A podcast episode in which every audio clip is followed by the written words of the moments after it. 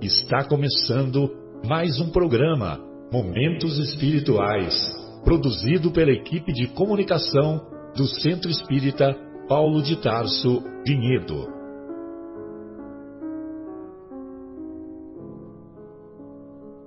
Se guardas contigo o estigma do sofrimento, indagando pela solução dos velhos problemas do ser e da dor, se percebes a nuvem que prenuncia a tormenta e o vórtice traiçoeiro das ondas em que navegas, vem conosco, estudemos a rota de nossa multimilenar romagem no tempo, para sentirmos o calor da flama de nosso próprio espírito a palpitar e morredouro na eternidade, e acendendo o lume da esperança, perceberemos juntos em exaltação de alegria que Deus, o Pai de infinita bondade, nos traçou a divina destinação para além das estrelas.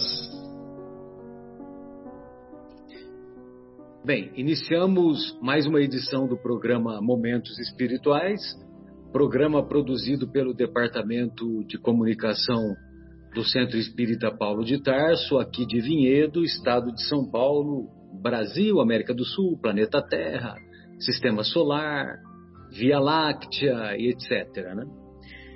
Muito bem, estamos aqui hoje reunidos para estudar o capítulo 4 de O Evangelho segundo o Espiritismo, capítulo 4, intitulado Ninguém poderá ver o reino de Deus se não nascer de novo, e isso na primeira hora do nosso programa. Na segunda hora, nós estudaremos, iniciaremos o estudo do capítulo 7 da obra Paulo e Estevão, uma obra monumental, é, cujo, cujo título do capítulo é As Primeiras Perseguições. É, começaremos a ver a grandiosidade de uma alma belíssima chamada Gamaliel. Muito bem. É, então, hoje o, o, estudo é baseado no capítulo 4, como eu já disse, ninguém poderá ver o reino de Deus se não nascer de novo. E nós vamos encontrar uma passagem extraída da, das anotações do evangelista Mateus, que se encontra no capítulo 17 e dos versículos 9 em diante. Mas como vale a pena preservar as palavras do Mestre, é, nós leremos aquilo que se encontra desde o início do capítulo 17. Então, lá no capítulo 17, no versículo 1, nós vamos encontrar a seguinte anotação do evangelista Mateus. E depois de seis dias, Jesus toma consigo a Pedro, Tiago e João, seu irmão, e os leva, em particular, a um alto monte. E os leva a um alto monte. Hoje nós sabemos que é o que trata-se do Monte Tabor. E transfigurou-se. Transfigurou-se significa é, houve uma metamorfose mudou de forma, transfigurar. E transfigurou-se diante deles. Seu rosto resplandeceu como o sol, e suas vestes tornaram-se brancas como a luz. Eis que se tornaram visíveis para eles Moisés e Elias, conversando com ele. Em resposta, Pedro disse a Jesus: Senhor, é bom nós estarmos aqui. Se quiseres, faremos aqui três tendas: uma para ti, uma outra tenda para Moisés e uma para Elias. Enquanto falava, eis que uma nuvem luminosa fez sombra sobre eles, e uma voz, vinda da nuvem, dizia: Este é o meu filho amado em quem me comprazo, ouvi-o. Os discípulos, ouvindo isso, prosternaram-se e tiveram muito medo. prosternar significa caíram sobre o rosto deles. É uma expressão idiomática semítica que significa curvar-se ao chão em sinal de profundo respeito. É como os nossos irmãos muçulmanos, eles costumam orar prosternados, né? Eles ficam a, a, ajoelhados, agachados e com o rosto é, e curvado ao chão, né? Com o rosto praticamente tocando o chão. É, então, os discípulos, ouvindo isso, prosternaram-se e tiveram muito medo. Jesus, aproximando-se, tocou-lhes e disse: Levantai-vos e não tenhais medo. Elevando os olhos, não viram ninguém, a não ser o próprio Jesus, sozinho. Enquanto desciam do monte, Jesus lhes ordenou, dizendo: não conte a ninguém essa visão, até que o filho do homem se levante dos mortos. Mas os discípulos o interrogaram, dizendo: Então, por que os escribas dizem ser necessário vir primeiro Elias? Em resposta, disse: Elias, por um lado, vem e restaurará todas as coisas. Digo-vos, por outro lado, que Elias já veio e não o reconheceram, mas fizeram-lhe tudo quanto queriam. Assim também o filho do homem está na iminência de padecer sob as mãos deles. Então, os discípulos entenderam que ele lhes tinha falado a respeito de João Batista. É, vale a pena também é, o significado de erguer-se, levantar-se no judaísmo, pois erguer, levantar-se, é uma expressão idi idiomática que faz referência à ressurreição dos mortos. Para expressar a morte e ressurreição, utilizavam as expressões deitar-se referindo-se à morte, e levantar-se, referindo-se à ressurreição. Bem, o termo ressurreição, ele é, nós encontramos várias vezes, é, tanto na primeira revelação, o Antigo Testamento, como na segunda revelação, o Segundo Testamento o Novo Testamento, melhor dizendo. Então, é, ressurreição, ora significa reencarnação, só que o termo reencarnação foi cunhado pelo próprio Allan Kardec em 1857, com o advento de O Livro dos Espíritos. E, ora, o termo ressurreição significava é, imortalidade da alma. Então, Jesus foi visto ressurrecto por Maria Madalena pela primeira vez.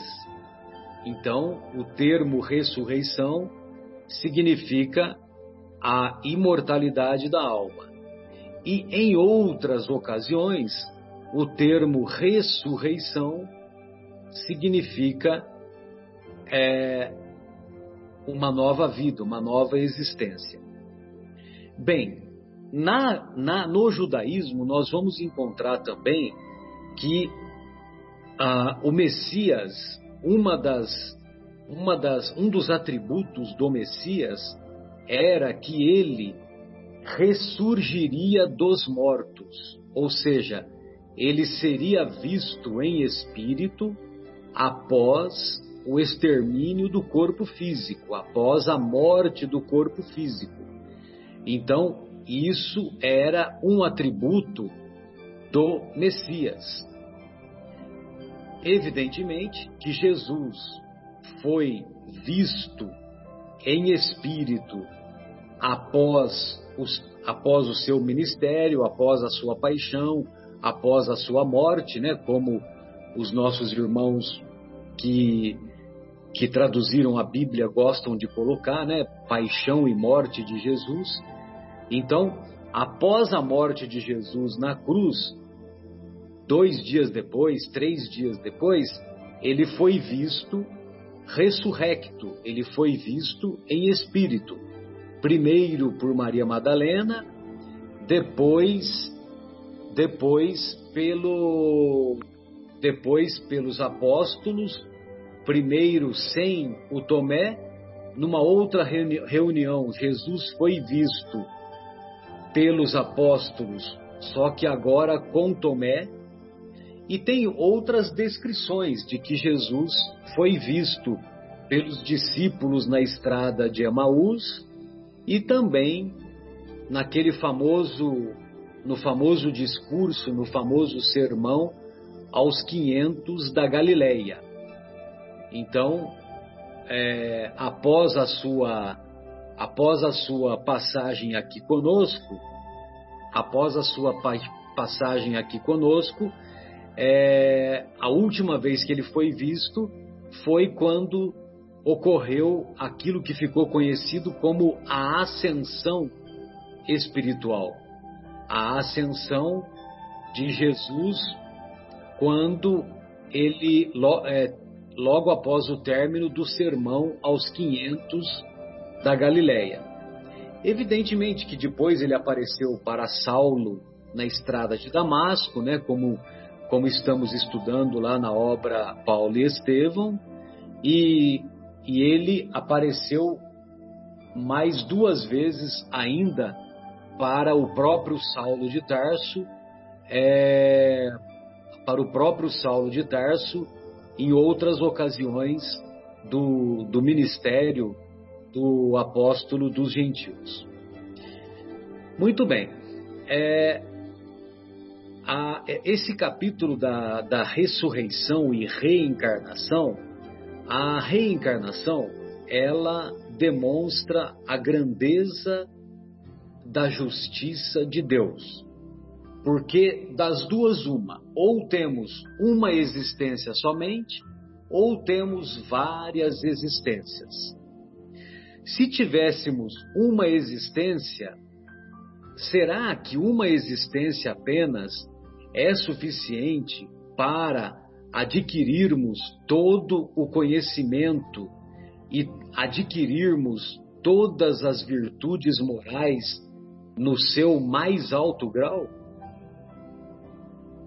Então, evidentemente que a nossa razão nos chama a atenção, nos deixa claro, até mesmo intuitivamente, que precisamos de várias existências para reciclarmos não somente nossos conhecimentos, como também reciclarmos, aprimorarmos nossas virtudes morais.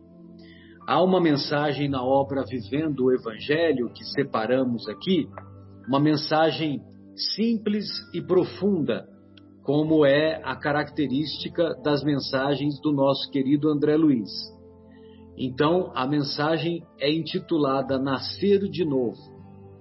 Papel de toda qualidade, vidro de todo tamanho, plástico de todo modelo, alumínio de todo formato, aço de toda têmpera, sucata de toda espécie, lixo de todo volume, esgoto de toda origem, máquina de todo calibre, motor de toda potência, veículo de toda dimensão, terra de toda variedade. O homem recupera e recicla tudo isso para utilizar novamente nos caminhos da vida. É ingenuidade, pois, supor que o espírito, criação de Deus, não possa se corrigir e evoluir através da reciclagem, da reencarnação. Reencarnação, voltar a entrar na carne, tantas vezes quantas se fizerem necessárias para que consigamos o aprimoramento apropriado para o nosso estágio evolutivo.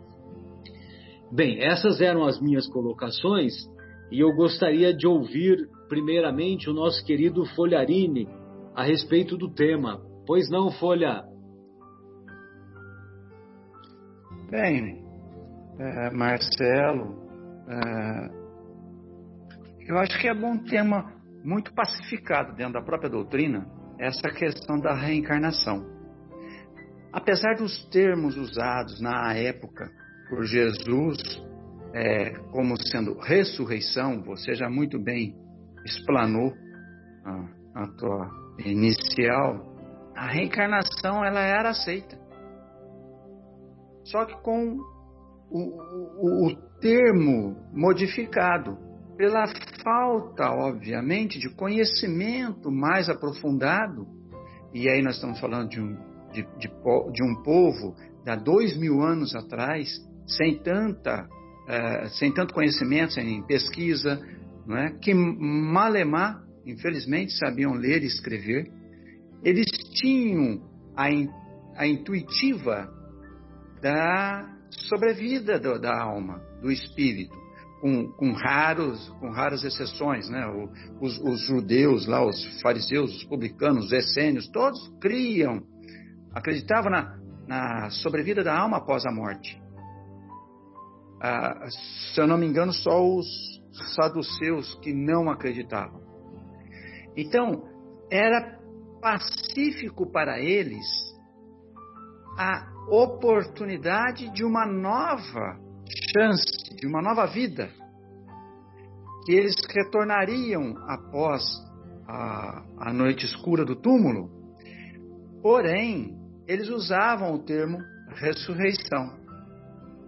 Ocorre que nós aprendemos que a ressurreição seria o retorno no próprio corpo. E aí nós vamos encontrar um, um anteparo fantástico contra essa ideia que é justamente uma lei natural. Aquilo que se degenera não se recompõe. Ou seja, os elementos formadores do corpo físico, depois de extinto a vida do corpo físico, eles se acabam, eles se diluem, eles desaparecem. Podem até formar-se, se juntando, outros elementos mas não tem como. E por isso a gente fala que seria contra uma lei natural vir de futuro e fazer levantar da, do próprio túmulo aqueles que já morreram naqueles corpos.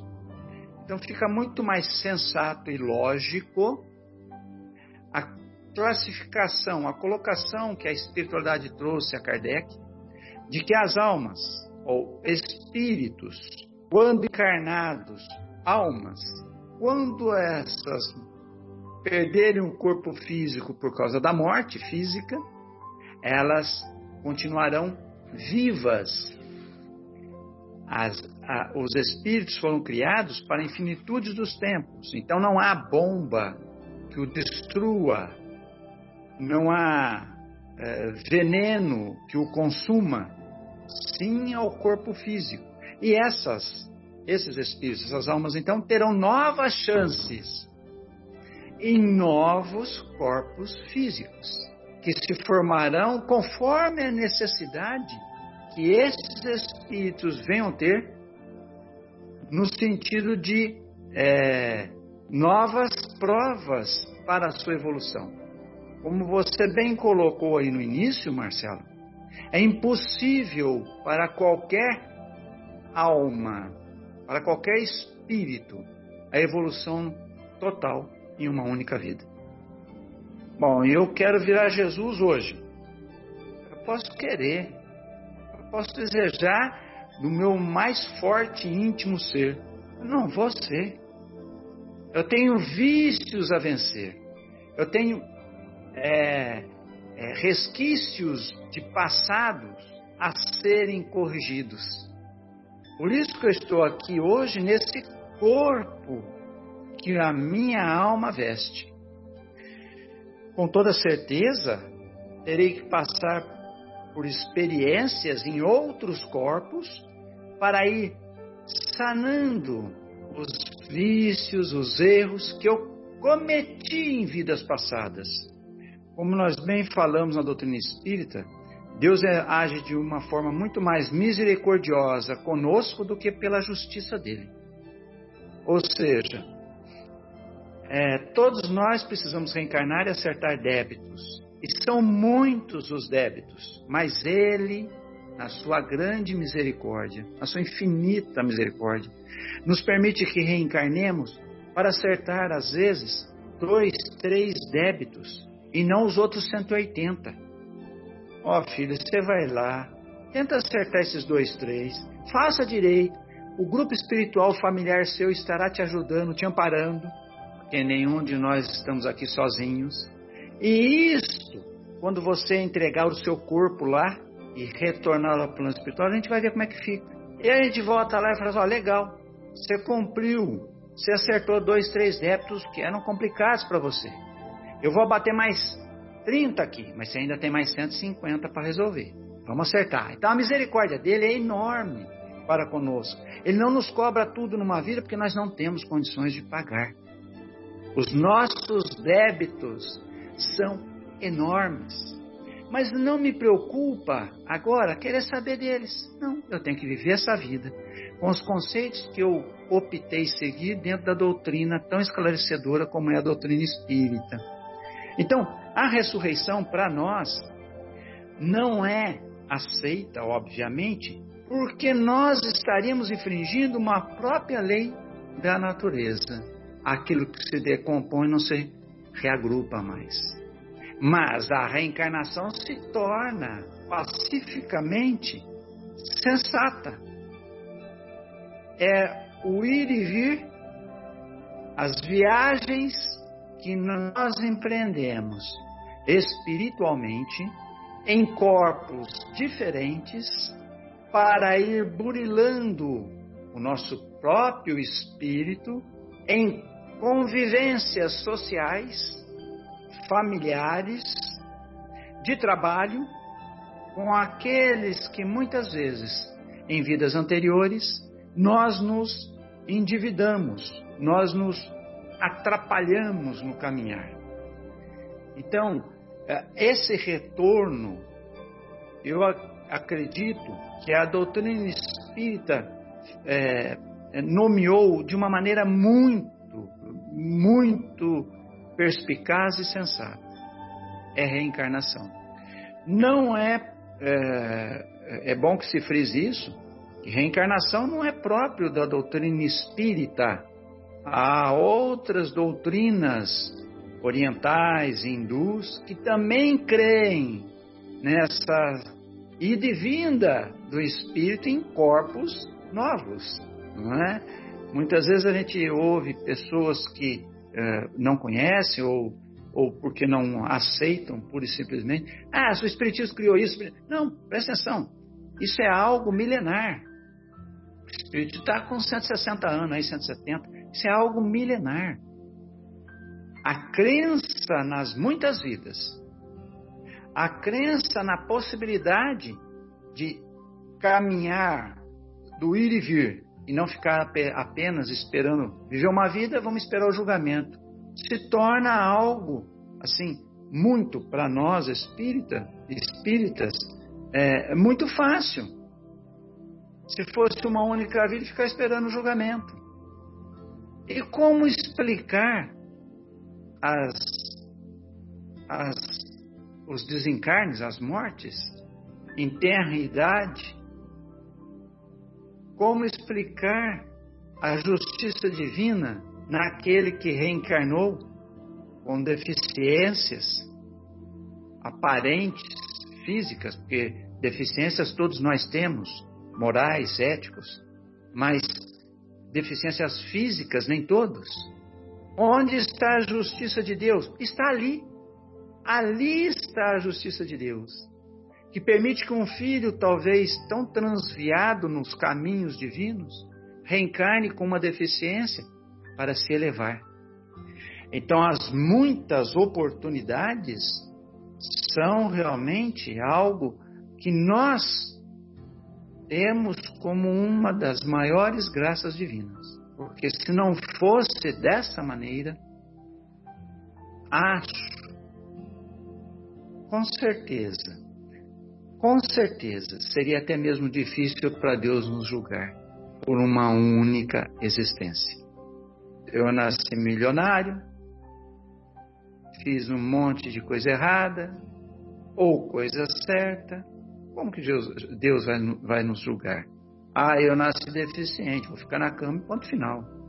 Qual será o julgamento? Então, eu entendo que a, a, a, o, o, o nascer de novo é a lei natural mais sensata que existe. E para aqueles que nos ouvem, que quiserem pesquisar o, a, como é que fala? A, a, parte segunda do livro dos Espíritos, lá vão ter é,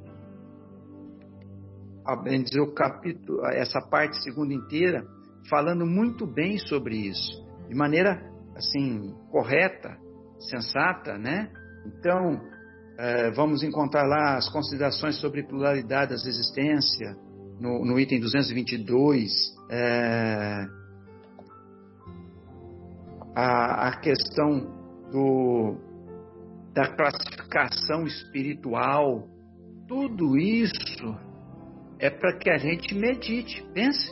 Você não é obrigado a aceitar, mas conhecimento não ocupa espaço. Leia sem ideias preconcebidas. Use a razão para dirimir sua própria dúvida. E com certeza entenderemos o que é, Jesus nos falou nessa parábola que inicia o nosso capítulo, né? bem como naquela de, de João, no capítulo 3, de 1 a 12, quando ele conversa com Nicodemos. Quer dizer, mais claro do que isso, é, é, é difícil explicar. Se Jesus está falando, não cabe dúvida, não é? Então era isso que eu havia notado com relação à a, a, parte da reencarnação e ressurreição. Espero ter colaborado de alguma forma, né?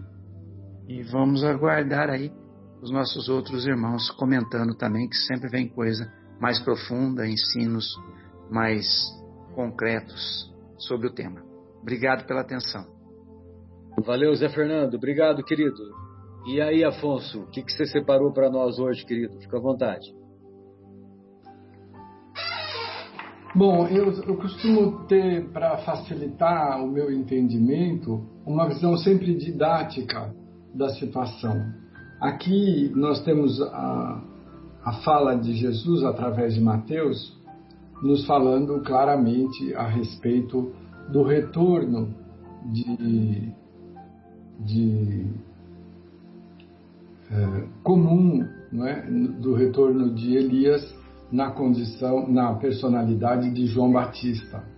Então, nós sabemos, pelas informações dos pesquisadores, que o povo judeu tinha uma noção da existência do plano espiritual e de que nós tínhamos essa possibilidade de retorno, embora não fosse uma visão muito clara.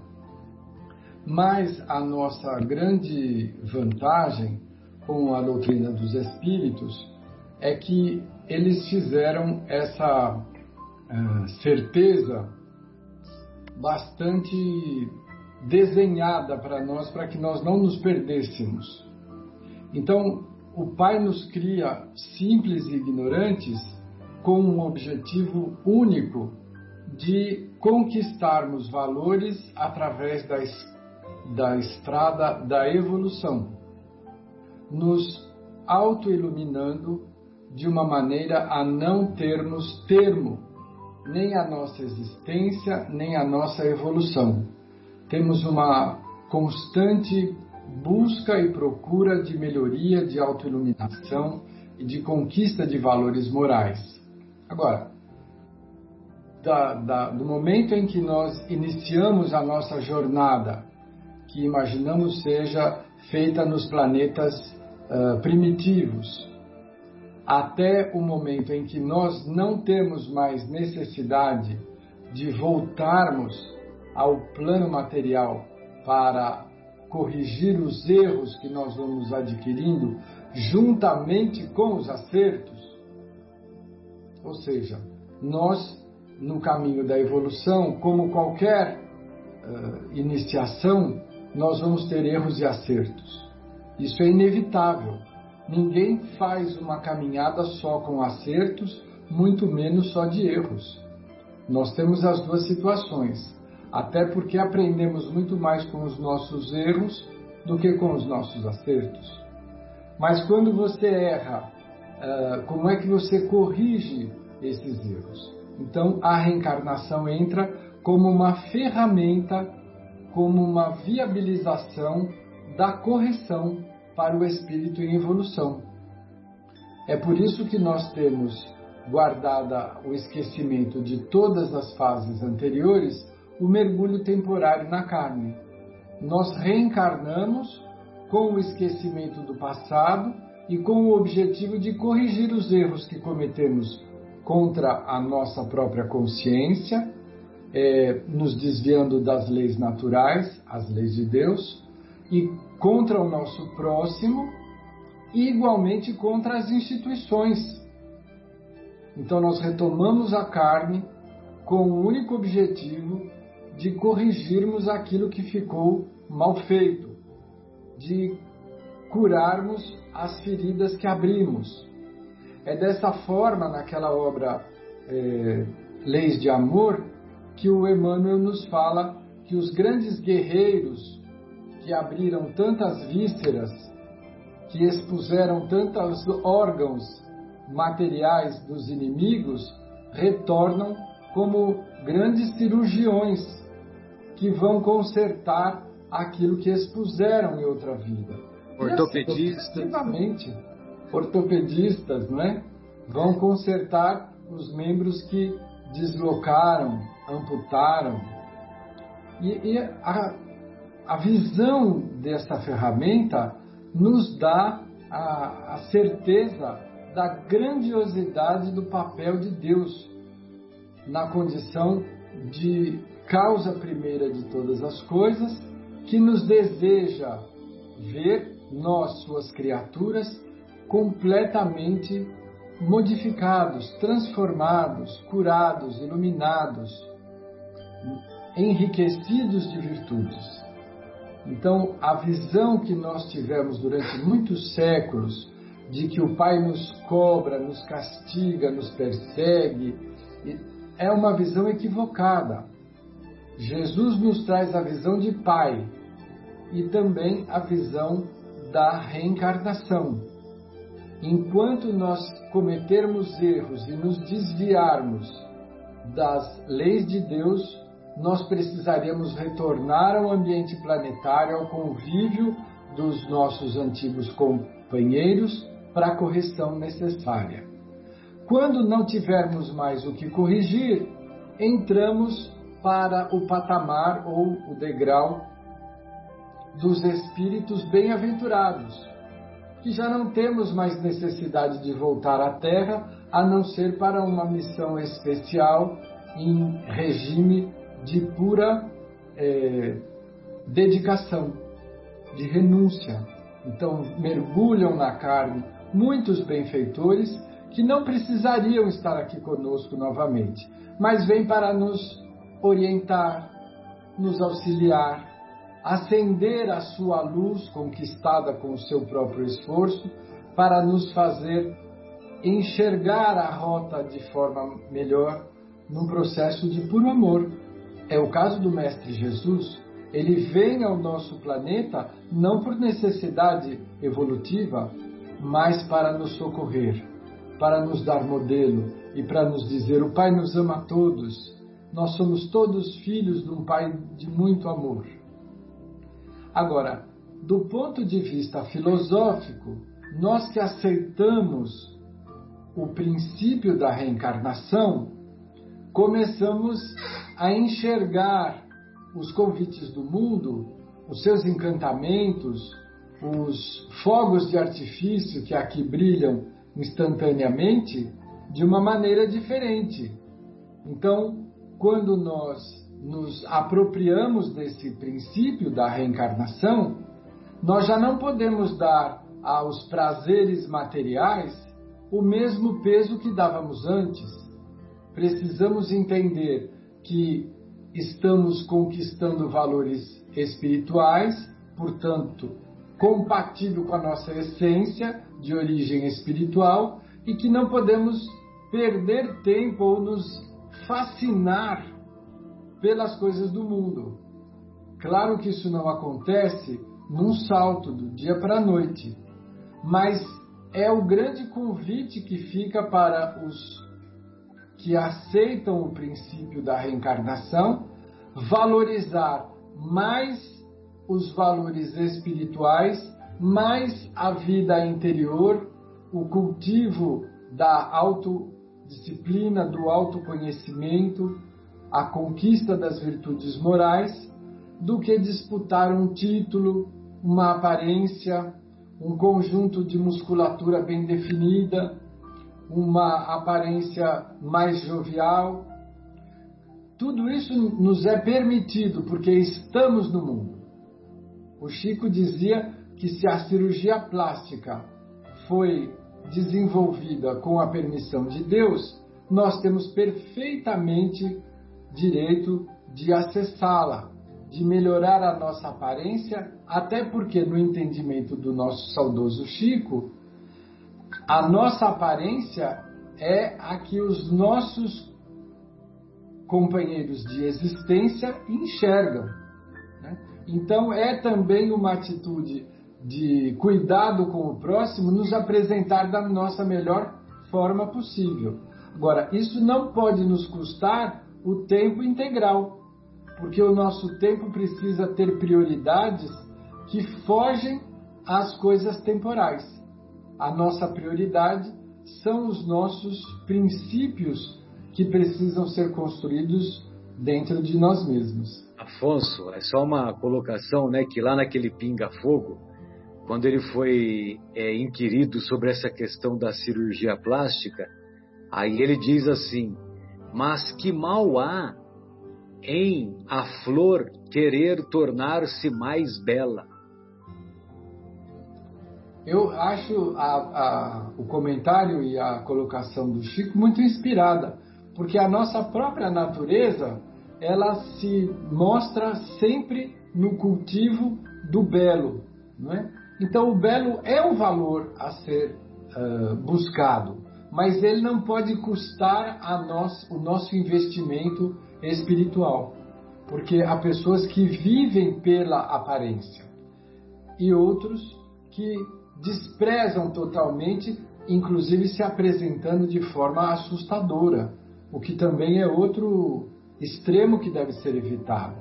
O meio termo seria nos apresentarmos sempre com o cuidado necessário para não assustarmos o nosso próximo e para que tenhamos uma convivência agradável.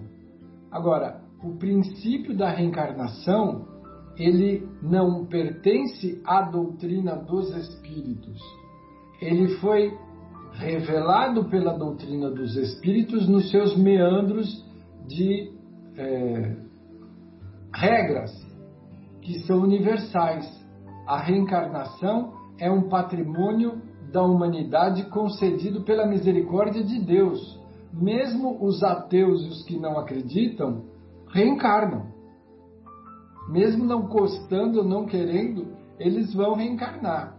Então, que essa certeza possa interferir na nossa vida, no nosso dia a dia, de maneira a desviarmos a nossa priorização para os valores que nos vão adornar aquilo que interessa, a nossa alma, o nosso, a nossa essência espiritual.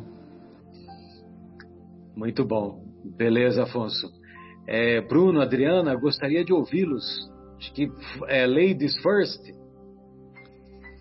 Ladies First.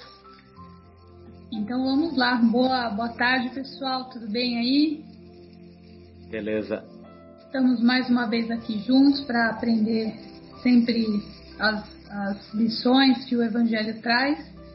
E como vocês já bem colocaram, né, falando sobre a reencarnação, ressurreição, essa pobreza nossa de vocabulário, né, ainda hoje para exemplificar uma coisa muito simples, né, que Jesus trouxe, que é a lei do amor e da caridade. É, eu trouxe aqui uma do livro do Richard Simonetti, é, Reencarnação. Ele faz ali algumas perguntas, né, e aí fala sobre justamente sobre essa parte do esquecimento. Então ele pergunta assim: se reencarnamos para ressarcir dívidas, não seria interessante guardar lembranças delas? Não haveria maior facilidade em aceitar os sofrimentos e de sabores que ensejam o resgate? E aí a resposta. É isso que o Afonso estava falando, né? Que o objetivo primordial da existência humana é a evolução e o resgate das dívidas é apenas parte do processo. Que esse esquecimento ele funciona em nosso benefício. Seria impossível incorporar sem perturbador embaralhamento o rico, o pobre, o negro, o índio, o branco, o amarelo, o analfabeto, o letrado e tudo aquilo que nós já fomos em nossas múltiplas encarnações como é que isso se colocaria em uma pessoa só nesse momento, né? Seria impossível. Então, aquilo que nós guardamos são as experiências, ou seja, nada se perde. É a, a reencarnação nada é mais do que a, a bênção do recomeço, para que a gente possa recomeçar a nossa história, continuando, lógico, resgatando o passado, mas sem o peso de, de termos essa consciência, pois nós não aguentaríamos ter a consciência plena de tudo aquilo que nós uh, fizemos ou que fizeram contra nós. Mas ele continua aqui, né, que chegará um tempo onde recordaremos plenamente as vidas anteriores, à medida que se torne mais sofisticado o cérebro, habilitando-nos a recuperar informações confinadas no inconsciente em que se depure o sentimento, para que contemplemos o passado sem constrangimento. Ou seja, é muito mais misericórdia realmente do que justiça.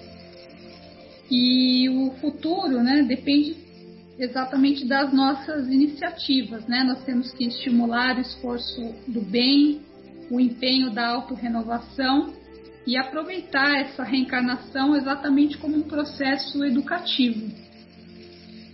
E um pouquinho mais à frente ele fala, fala então como vencer nessa, né, como a gente pode sair uh, vitorioso de uma reencarnação. Lógico que sabemos que nós não vamos conseguir vencer todos os nossos defeitos, todos os nossos vícios.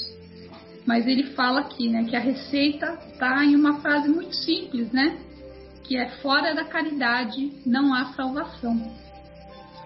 E tem uma frase do Chico que há muito tempo, quando a gente ainda fazia curso aí no Brasil, já não lembro em que centro espírita, mas veio uma frase que acho que vale a pena a gente lembrar aqui, que fala que toda vez que a justiça nos procure para acerto de contas, se, nos se, se ela nos encontra trabalhando em benefício do próximo, manda a misericórdia divina que ela retorne sobre seus passos sem data prevista de retorno.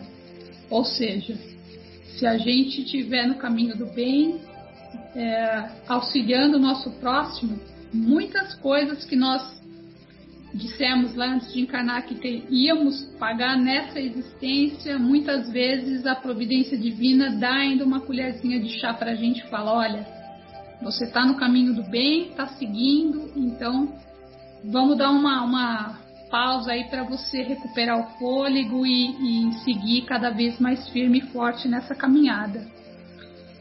Uh, e outra, eu peguei também aqui, quem tiver depois o interesse, eu, eu, eu li, mas já faz bastante tempo, mas fala aqui sobre um exemplo de reencarnação, né? As reencarnações do Emmanuel, que são os livros Há Dois Mil Anos, 50 Anos Depois, Ave Cristo e Renúncia.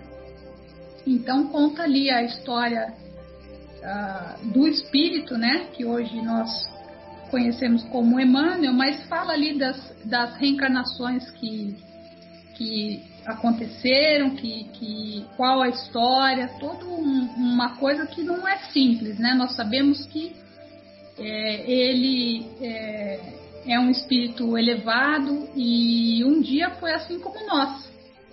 Então é uma é uma forma de ele também passar para a gente uma uma lição de encorajamento, mostrar que é possível mudar e as mudanças elas não acontecem com as pessoas que estão não acontece fora da gente, né? Acontece dentro da gente. Então o princípio está lá, basta ter a vontade, a determinação e a coragem para seguir em frente.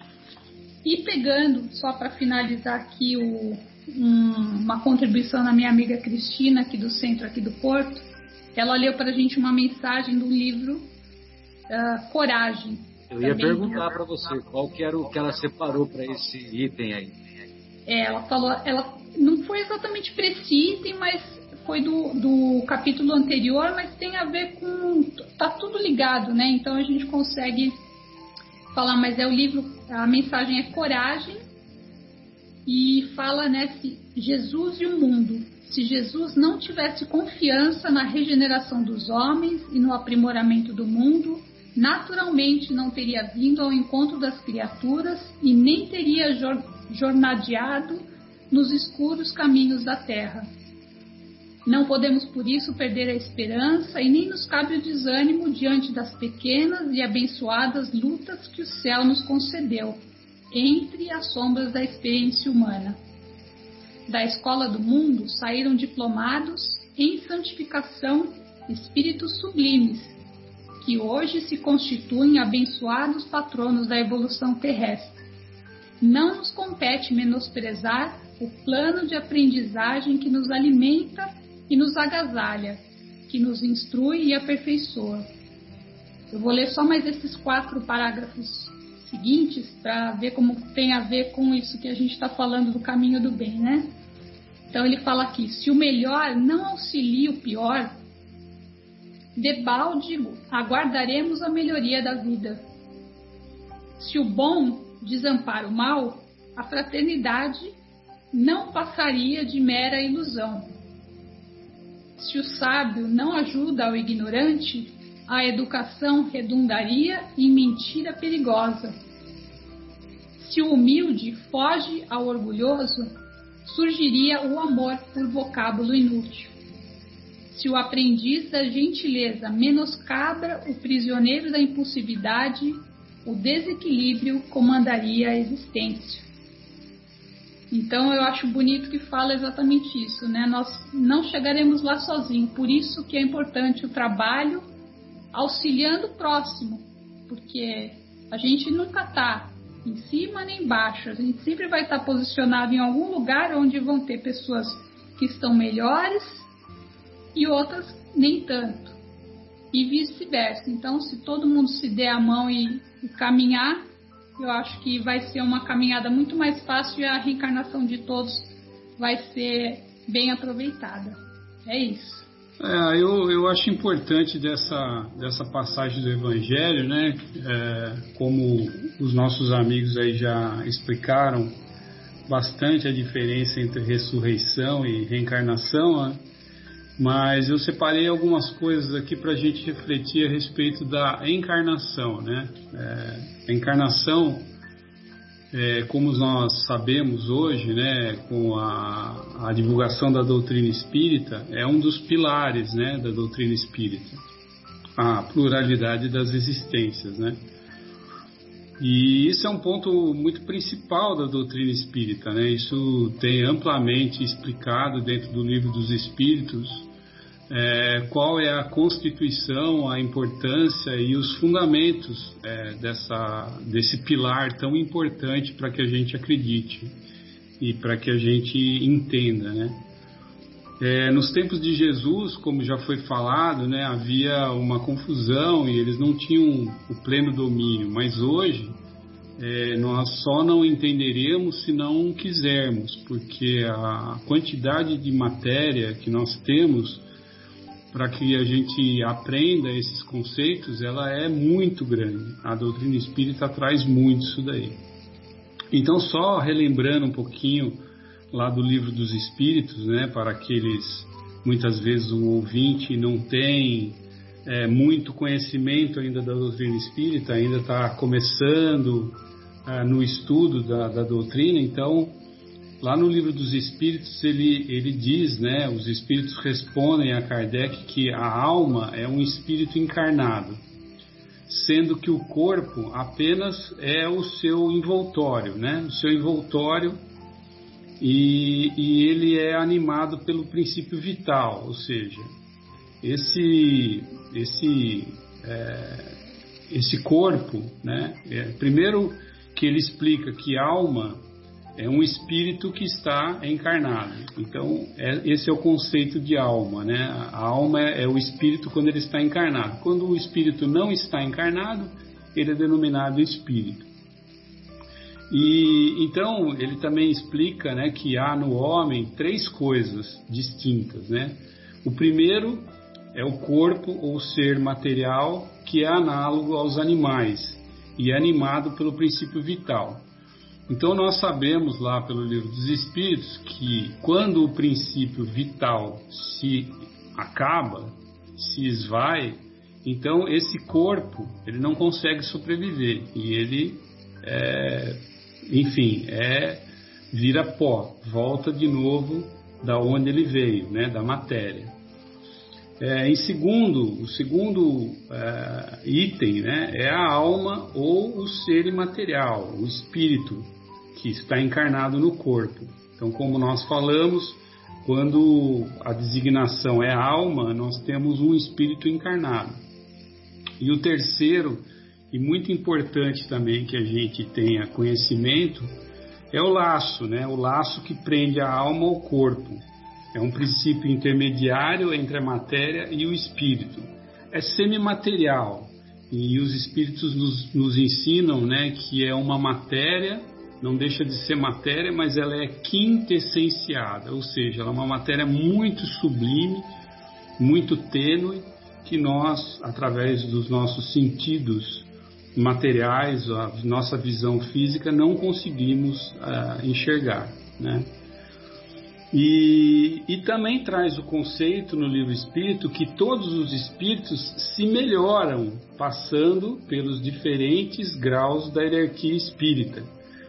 É, essa melhora, né, é importante a gente lembrar que essa melhora ela se efetua por meio da encarnação. Justamente esse é a finalidade principal da encarnação, a melhoria do espírito que foi criado simples e ignorante. Então, é, se nós realmente nos desviamos das leis, se nós é, em algum momento da nossa vida é, nós é, cometemos atos contrários às leis de Deus, contrário às leis universais, com certeza nós estaremos aqui é, espiando, ou seja, nós estaremos aqui pagando por essas por esses débitos que cometeram. Mas isso não é a principal é, finalidade da encarnação. A principal finalidade da encarnação é a melhoria do espírito, né? E nós sabemos que eles dizem lá que para alguns espíritos essa encarnação ela é imposta como uma expiação e que para outros ela pode ser servir como uma missão e é, elas vão ser sucessivas, né? Aí vem a pluralidade das existências, até que o espírito consiga atingir a absoluta perfeição moral. Então, como o Afonso colocou e os outros colegas, a perfeição que nós temos que buscar não é a física, mas sim a perfeição moral. O, objetivo da encarnação, está lá na pergunta 132 do Livro dos Espíritos, é chegar à perfeição. E ah, acho que uma parte muito consoladora que a gente tem que buscar entender é, e também é, entender que nós somos filhos de Deus, nós somos filhos do Criador e nós temos uma responsabilidade muito grande perante essa criação, perante esse Criador, de que o objetivo da encarnação é que faça com que a gente chegue à perfeição moral para que a gente possa, olha só que importante, para que a gente possa assumir a parte que nos toca na obra da criação. Então isso quer dizer que nós somos co-criadores, nós somos criadores, nós seremos no nosso futuro espiritual, na nossa após atingirmos a evolução, é, é, após atingirmos a perfeição, nós assumiremos um papel de criadores e ajudaremos na criação divina. Né? Por quê? Porque, de acordo com as leis de Deus, que é soberanamente justo e bom, tudo é solidário na natureza. Então achei isso, acho isso uma coisa muito bonita, né? É uma responsabilidade muito grande que nós temos. E essa melhoria não é para pagar equívocos. Lógico que ela serve para isso, mas nós não podemos deixar é, de salientar que a grande finalidade é a nossa elevação moral, nosso crescimento, para que a gente possa assumir esse papel tão importante no universo que Deus está ainda criando. É, um do, do, do, dos, dos, dos, mais importantes problemas né, da felicidade humana que nós podemos salientar é nessa parte que fala do livro dos Espíritos, né, é, vem a ser exatamente essas relações que a encarnação nos traz, que é a aproximação fraternal, é, o perdão recíproco, é a semeadura do amor através das leis é, universais, das leis de Deus. E então isso tudo né, faz com que a gente pense, né, é, quando é, nos, nos, nos aprofundamos na doutrina espírita, faz com que a gente tenha esse horizonte alargado, né? Conseguimos enxergar esse horizonte. E quando nós falamos aqui, né, de que o, o importante é o espírito, que o corpo é apenas uma veste, nós também não podemos esquecer que a importância do, cor, do corpo, né?